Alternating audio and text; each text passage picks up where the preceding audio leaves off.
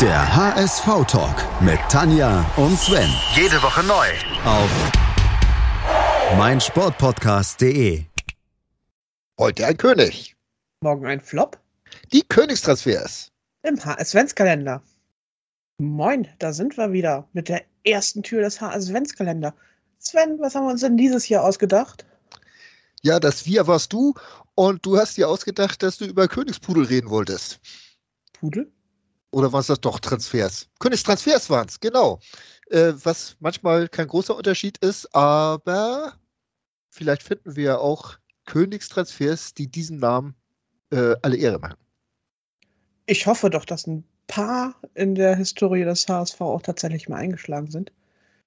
Ihr habt natürlich jetzt auch alle gerade ganz unterschiedliche Namen wahrscheinlich im Hinterkopf, aber lasst euch mal überraschen, was wir alles so ausgegraben haben in der HSV-Historie. Auf jeden Fall haben wir stichpunktartig die letzten 50 Jahre des HSV mal so äh, versucht, in diesen Adventskalender reinzupressen oder in den HS-Adventskalender reinzupressen und fangen auch eigentlich relativ weit äh, in der Vergangenheit an. Ja, also Sven war in dem, zu dem Zeitpunkt schon ein mittelalter Mensch.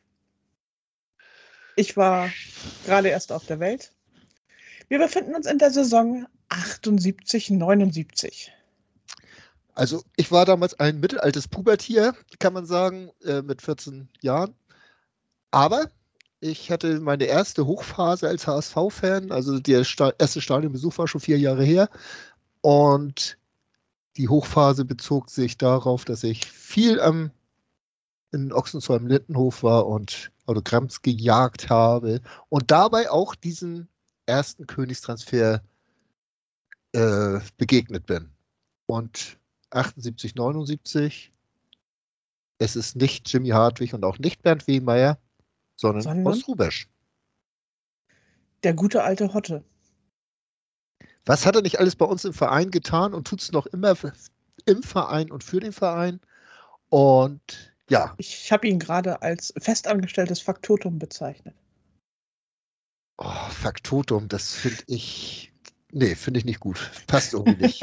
ähm, hast du zum Glück auch nur im Rasenfunk gemacht, in so einem unbedeutenden Podcast und nicht im HSV-Talk, sonst hätte ich dir ja gleich einen Verweis erteilen müssen. Nein, also ich finde, Horst Rubisch ist bei uns äh, irgendwo eine Ident- Identifikationsfigur.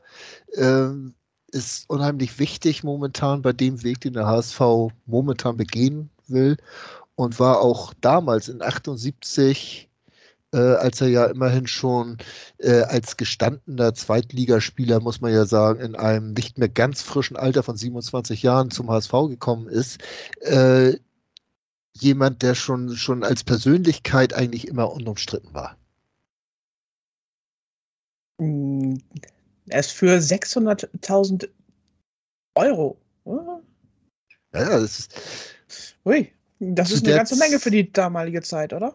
zu der Zeit äh, war es wirklich viel, also 1,2 Millionen Mark, das war schon, schon Happenpappen. Also Millionen Ablösen waren noch lange nicht an der äh, Tagesordnung, auch wenn das beim HSV schon vorgekommen ist. Aber äh, es war viel Geld und er war ja auch Torschützenkönig der zweiten Liga, war bei Rot-Weiß Essen.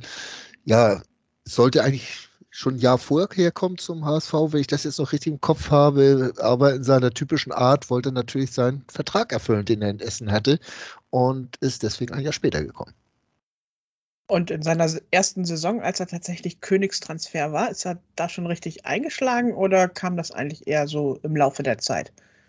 Ähm, ja, es, er ist schon richtig eingeschlagen. Also er hat auch schon relativ viele Spiele gemacht. Ähm, also war in allen Spielen dabei, sagen wir mal so. In der Bundesliga hat 13 Tore geschossen ähm, und hat so, so eine Art Doppelspitze damals mit Willi Reimann gespielt, ähm, was man auch kaum noch äh, ja, in Erinnerung hat, dass damals Willi Reimann noch da war.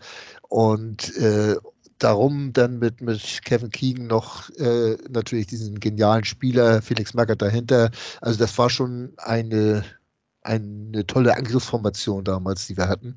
Und ähm, ob er dieser prägnante Spieler war, äh, würde ich gar nicht mal sagen. Damals stand alles so ein bisschen im Schatten von Kevin Keegan, muss man ganz ehrlich sagen. Und, und Horst Rubesch hat sich dann erst später zu dieser wichtigen Figur, die er beim HSV war, äh, entwickelt, würde ich sagen.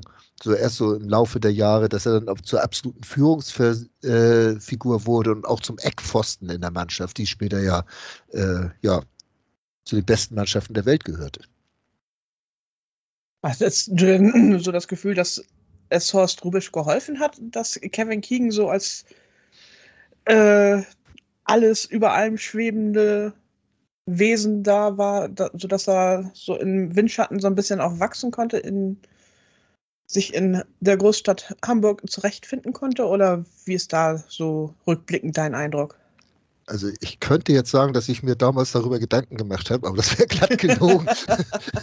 ich fand der Horst Rubesch fand ich als, als Menschen, er war also wie gesagt, ich war Autogrammjäger damals am Lindenhof und, und der hat sich für jeden Zeit genommen und, und hat auch noch ein freundliches Wort gehabt, ein Lächeln dabei. War längst nicht bei jedem so. Und äh, ich habe, das war so das, was mich beeindruckt hat und äh, war aber auch irgendwo von der ganzen Ausstrahlung schon, schon jemanden ich glaube, der brauchte keinen, der ihn irgendwo so, so ein bisschen an, der, an die Hand nimmt. Es war vielleicht eher so, dass er eine Zeit vielleicht gebraucht hatte, um diese absolute Akzeptanz in der Mannschaft zu haben, die er später ja auf jeden Fall hatte und, und auch so, so als Fels in der Brandung so dastand. Ich glaube, das hat einen Augenblick gedauert, bis das dann wirklich so war. Müsste man ihn eigentlich selbst mal fragen, wie er das selbst wahrgenommen hat. Das sollten wir vielleicht demnächst mal machen.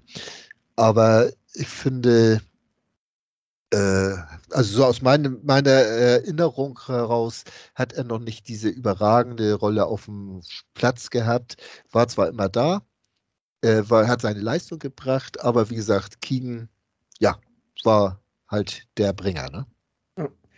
Äh, es gab dann aber auch nicht irgendwie schon, äh, dass die Presse darüber geschrieben hat, dass Horst Rubesch ja irgendwie die 1,2 Millionen nicht rechtfertigt oder so, sondern das war schon so weit solide, oder? Ja, das war im Gegensatz zu King, über den wir vielleicht, vielleicht ja auch noch sprechen, äh, war das schon so, dass das relativ solide war alles. Äh, halt noch nicht auch von der Torquote, 13 Tore für so einen Mittelstürmer. Äh, es wurden ja zu der Zeit wirklich, wurde noch jeder, der vor dem eigenen 16-Meter-Raum äh, spielte, wurde mit Uwe Seeler verglichen. Und äh, Horst Rubisch sollte ja der Erste werden, der diesem ja, nahe kam, diesen, diesen Standing nicht, aber äh, auf dem Platz auf jeden Fall von der Effektivität her. Ähm, ansonsten wurde es natürlich auch schon so ein bisschen unruhig, dass er nicht genug Tore geschossen hat. Äh, aber in dieser Saison hat Kiegen halt 17 Tore geschossen und auch ein Willi Reimann ist noch mit fünf Toren dabei gewesen. Aber ein zweiter Neuzugang, äh, dem man das vielleicht nicht so zugetraut hätte, hat immerhin zehn Tore geschossen. Weißt du, von wem ich rede? Ich tippe mal auf Jimmy Hartwig. Genau. Jimmy Hartwig, äh, unheimlich wichtig gewesen in der Saison oder auch später noch beim HSV, der ja äh, im Mittelfeld ja allem hinterher gerannt hatte, was entweder gerollt ist oder gelaufen. Ähm, aber auch unheimlich viele Tore geschossen hat. Äh, Gerade in der Saison zehn Tore als Mittelfeldspieler, das war schon gewaltig. Ne? Felix Magath hat es auf vier geschafft, der allerdings auch zu Anfang der Saison verletzt war.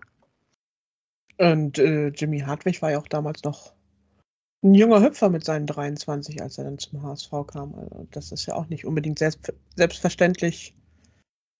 Zu der Zeitpunkt war das ja sozusagen gerade erst aus dem A-jugendlichen Alter weg.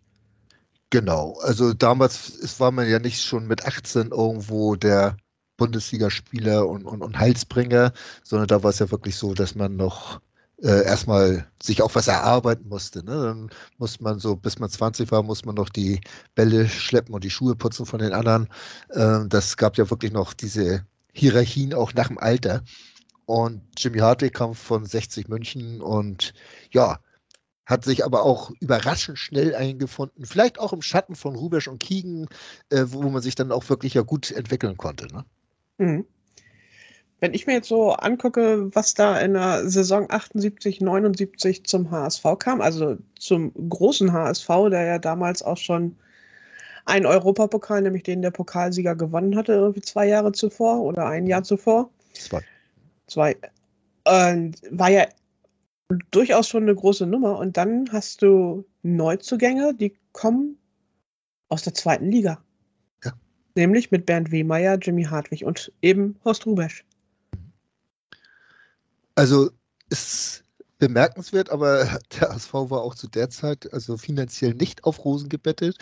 Ähm, Manager war gerade äh, Günter Netzer geworden. Der hatte ja, ich glaube, ein Jahr, in diesem Jahr hat er äh, Peter Krohn abgelöst.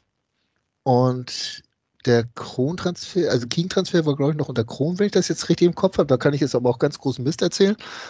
Und äh, jetzt mit Netzer äh, wurde natürlich auch, der, der muss ja auch erstmal sehen, dass er so ein bisschen äh, die Kohle beisammen hielt und hat allerdings in seiner ersten Saison da auch mit Bernd Wehmeier, der ja auch, ja, bis heute im Verein ist, das darf man ja auch nicht vergessen, auch äh, jetzt bei uns im Vorstand des EV sitzt, ähm, muss man sagen, hat er natürlich drei absolute Glücksgriffe gehabt und äh, man sollte nicht unbedingt sagen, dass es nur Glück war. Ich bin mir übrigens sicher, dass Kevin Keegan noch von Kron geholt wurde, weil ja. im gleichen Zuge hat ja Kron auch die rosa Trikots erfunden. Genau. Genau. Das war, äh, obwohl die rosa Trikots, die waren schon vorher. Wenn du dich ganz an die Bilder vielleicht erinnerst, du hast es ja nicht gesehen, ich habe es gesehen, äh, das Finale, ähm, ach nee, waren, die waren in hellblau, das Finale war in hellblau. Äh, das Finale war auch schon 77. Also. 77, ja, das war nicht in hellblau, das war noch nicht in rosa. So rum ja. was.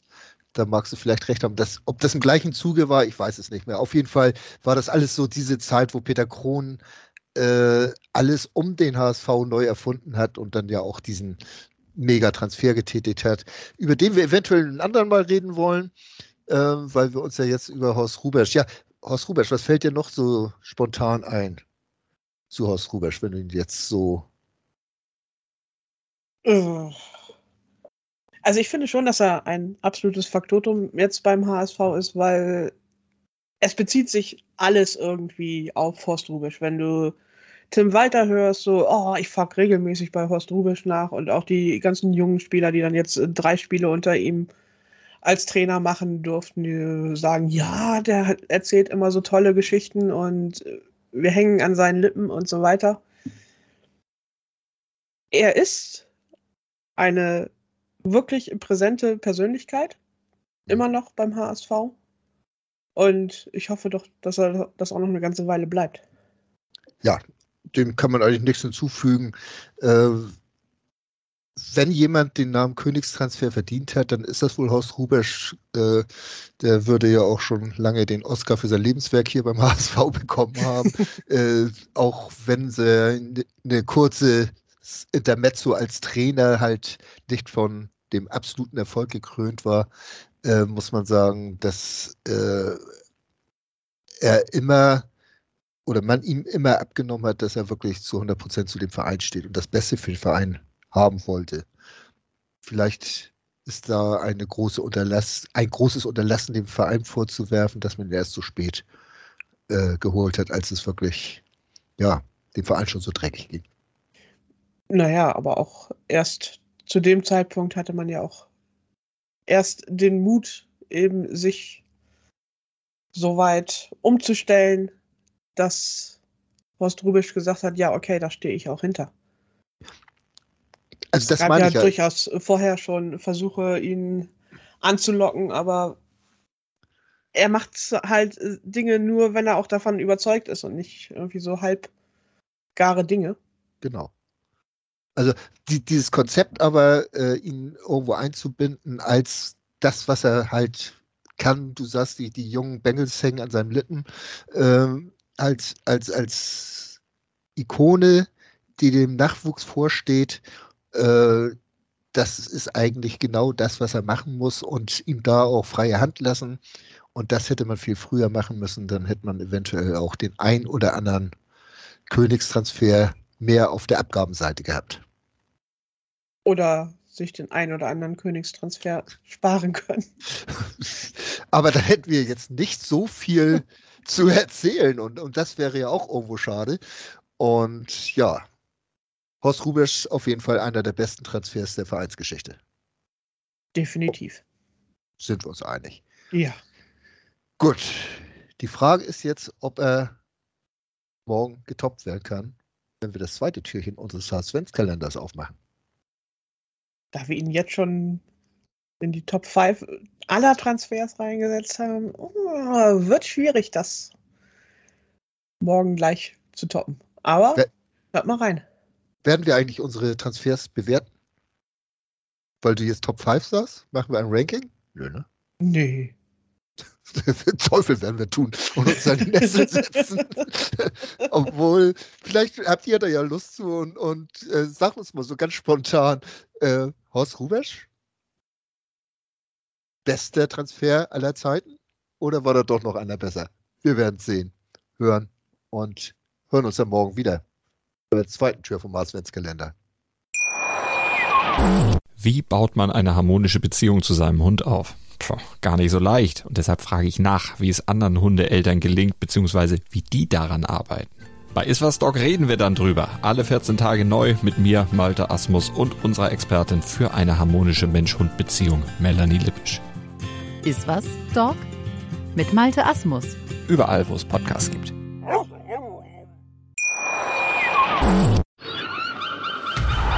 Der HSV-Talk mit Tanja und Sven. Jede Woche neu. Auf meinsportpodcast.de.